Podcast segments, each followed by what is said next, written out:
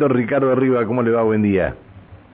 ¿Cómo le va, Pancho? Saludo a todo el equipo y a la audiencia. Eh, la verdad que no, al contrario.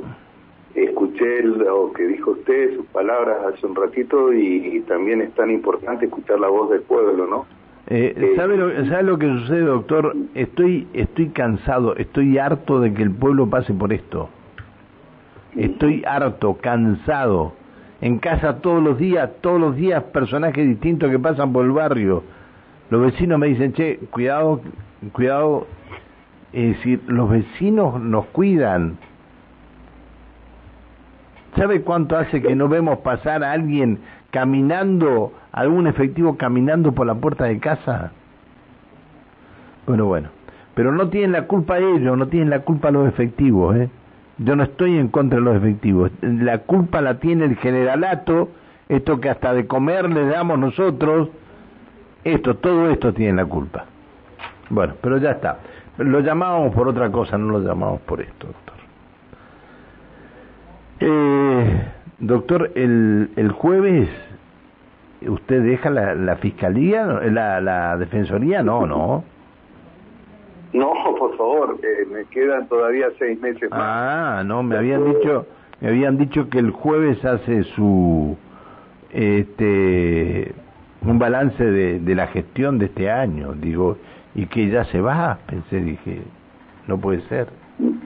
No, el jueves eh, 15 los invito a que vengan a, a compartir un informe que no, que no es la de la Defensoría, es de todos los vecinos que han tenido que acercarse hasta la Defensoría en búsqueda de ese espacio eh, dentro de este esquema de representación que muchas veces nos deja insatisfechos, donde no somos escuchados, donde no somos respetados, donde no se nos da la oportunidad eh, de modificar determinadas cosas que nos afectan bueno, la Defensoría es ese espacio dentro del esquema de la República que da la oportunidad a los vecinos de poder visibilizar institucionalmente esas situaciones eh, tan injustas, eh, en muchos casos que atentan hasta la misma dignidad de las personas. El jueves 15 a las 10 horas yo voy a dar mi último informe anual que es mi obligación frente al Consejo Deliberante todos los años, y yo tengo que hacer un resumen de lo trabajado este año. ¿Qué, es, lo más, eh, qué, es lo más importante de este año para la, Defensoría? Lo más importante, eh, creo que eh, siempre esta etapa de, del año es un momento de, después de todo lo andado de reflexionar, ¿no? Como dice Pablo Freire, nosotros actuamos, actuamos, estamos eh, trabajando todos los días, pero en algún momento hay que eh, parar y reflexionar sobre lo hecho y modificar las cosas que haya que modificar. Lo que nosotros seguimos eh, cada vez más convencidos es de lo fundamental de profundizar, para profundizar la calidad de la vida democrática, lo de acceder a la información pública, a los espacios de participación ciudadana, donde el fortalecimiento del diálogo es lo que nos permite crecer en las diferencias. Esto nosotros todavía lo vemos como algo que, que cuesta transitar, es como que encontrarse con el otro es muy dificultoso, el dar la cara, el escuchar, el comprometerse, pero el compromiso real, no el compromiso de la cháchara para después no hacer nada, sino el de comprometerse para modificar. Entonces, eso, ese escenario, es el que permite escuchar la multiplicidad de, voces de las personas que habitan la ciudad, con el compromiso de, ir logrando una vida digna con justicia social y ambiental. Hay que incorporarlo porque realmente eh, es una preocupación que tenemos desde la Defensoría y obviamente siempre a partir de la inquietud de muchos vecinos comprometidos con el ambiente, que ven mm, este avasallamiento permanente que se hace del ambiente. Eh, otra cosa que para nosotros que cada día es más más fuerte y que realmente lo agradecimos de corazón es la confianza depositada en la Defensoría. Y creo que es necesario que las instituciones recuperen esa confianza que se ha perdido. Sí, es cierto. Es cierto. Entonces, si, eh, si no, se, no se da esa posibilidad de, de revisarnos y de, y de modificarnos y de enojarse porque eh, uno trata de advertir determinadas cosas para que no, no, no se produzcan, que lo que se decida, lo que se gestione sea de la mejor manera, eh, realmente a uno también le preocupa en manos de quiénes estamos cuando pedimos justamente que las cosas se cumplan, que se hagan de acuerdo con la legislación. Eh, nosotros hemos, mm, estamos armando justamente un informe para el jueves, para dejarles a todos los vecinos que nos acompañen y obviamente después los seguiremos distribuyendo, mostrando la cantidad de obras que fue necesario lograrlas a partir de amparos interpuestos por la Defensoría, es decir, hubo que lograr una sentencia que ordene, tienen que hacer estas obras, cuando debió estar planificado, proyectado, pensado en beneficio de todo. Ahora, pero ¿cuánto hace que viene cuánto hace que viene sucediendo eso, doctor? Bueno, pero por eso eh, le digo que eh, tenemos que modificarnos eh, permanentemente y esto de a veces, bueno, usted lo, lo manifestó los otros días y es doloroso, ¿no? Esto de haber tenido la posibilidad en Cenillosa de incorporar en la Carta Orgánica. Ah, lo, ah, lo escuchó el otro día. Claro, es decir, es, es vergonzoso.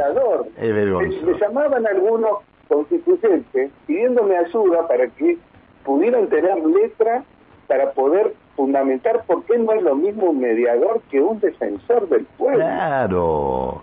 Pero es, un mediador es equidistante, una persona que ayuda en el conflicto. El defensor está de un solo lado, es del lado el, el mediador, a ver, a ver, doctor, el mediador es lo que hacen ustedes cuando tienen que ir a, cuando tienen que ir a algún colegio a mediar para que se termine la violencia dentro de ese colegio. Esto es lo que va a pasar entre vecinos. Claro, bueno, pero hablé del colegio porque este es lo que más me me, me me toca en este momento. Pero están equivocados en lo que están haciendo. ¿eh? Están totalmente equivocados en lo que están haciendo. Pero bueno, ¿qué le vamos a hacer, doctor? Hablando del colegio, le quiero una cosa que nos asombró este año. Hicimos números que nunca los habíamos hecho de la totalidad de alumnos aproximadamente que hemos formado este año en escuelas primarias y secundarias en mediación. ¿Sabe cuánto? 900 alumnos. Qué bárbaro. Más de 500 empleados públicos en distintos municipios y en organismos que nos han solicitado la formación. Y hemos podido eh, trabajar con ellos. De hecho, estamos trabajando muy bien en este momento con el sindicato de, de trabajadores legislativos y están completando su formación como mediadores en la Defensoría. Ellos vienen a mediar porque ellos a su vez la intención que tienen es, como empleados de la legislatura, poder ir a otros organismos de la provincia a ofrecerse como mediadores en los conflictos dentro del ámbito laboral. Y también hemos, eh, con, con otras instituciones, participamos en la formación de más de 1.500 operadores comunitarios, donde se le da justamente formación en mediación. Eh, y hemos eh, llevado adelante una capacitación en mediación, eh, tanto eh, como se le dice ahora en la forma híbrida, parte presencial y parte virtual, de más de 250 personas. Entonces, es esto, es no solamente actuar y trabajar para eh, ayudar a modificar esta realidad Bien. con los vecinos. ¿Me permite, me permite, me permite un minuto? Eh, dice el doctor Gustavo Lucero, la Defensoría del Pueblo es un ámbito que trabaja por la paz, ni más ni menos.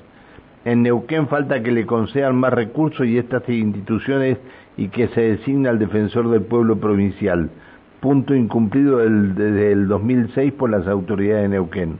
Mi reconocimiento al doctor Ricardo Rivas.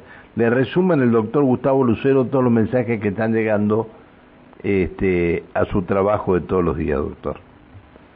Bueno, le agradezco mucho al colega Lucero. Eh, yo también con él eh, compartimos todos los años, él tiene una cátedra de derechos humanos justamente en el ámbito policial y siempre me invita para poder reflexionar sobre todos estos temas, ¿no? Y ayudar también, como nos gusta decir a nosotros, a romper cabezas para poder eh, instalar estos valores que deberían estar instalados en la sociedad y sin embargo eh, eh, cuesta tanto, ¿no? poder apropiarnos y defenderlos. Por eso que decía usted recién en el editorial, ahora viendo en el del Instagram que decía después, después lo después lo puede leer después la diferencia. Después lo puede leer en el Instagram o lo puede escuchar en el Instagram de, de, Cumbre pero dentro de un ratito porque lo están editando todo. Eh, le, le digo algo este el viernes 23 y el viernes 30 no va a tener que ir a trabajar ¿sabe? ya dictaron ya, dictaron el decreto ya dictaron el decreto eh, eh, haciendo el asunto administrativo al igual que en Nación eh, para los días 23 y 30 de diciembre.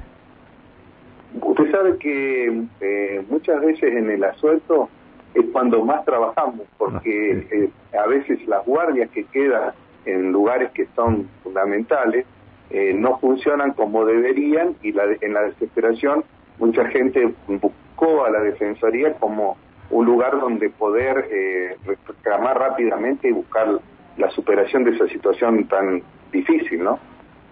Porque también hay que entender eso, eh, nosotros somos servidores públicos y el hecho de, de estos asueltos muchas veces genera situaciones muy complejas para los vecinos que la vida continúa. Sobre todo para los vecinos que no tienen agua, sobre todo para los vecinos que no tienen cloacas. Bueno, doctor, no quería dejar de, saludarlo porque sabemos que el jueves va a estar, eh, va a ser imposible hablar, con usted. No quería dejar de saludarlo y mandarle un abrazo y, agradecerle por todo lo que lo que nos ha brindado y atendido en el programa. No, al contrario, Pancho, el agradecido soy yo, a, todos ustedes, y, y manifestar esto, que cada vez, quiero que quede claro, se nos hace más difícil como defensoría poder compartir estos conceptos y estas ideas en los eh, medios de comunicación. Y eso también es grave. Bien, eh, acá nunca le dijimos que no.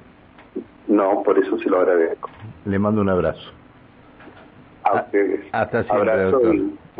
gracias por atendernos.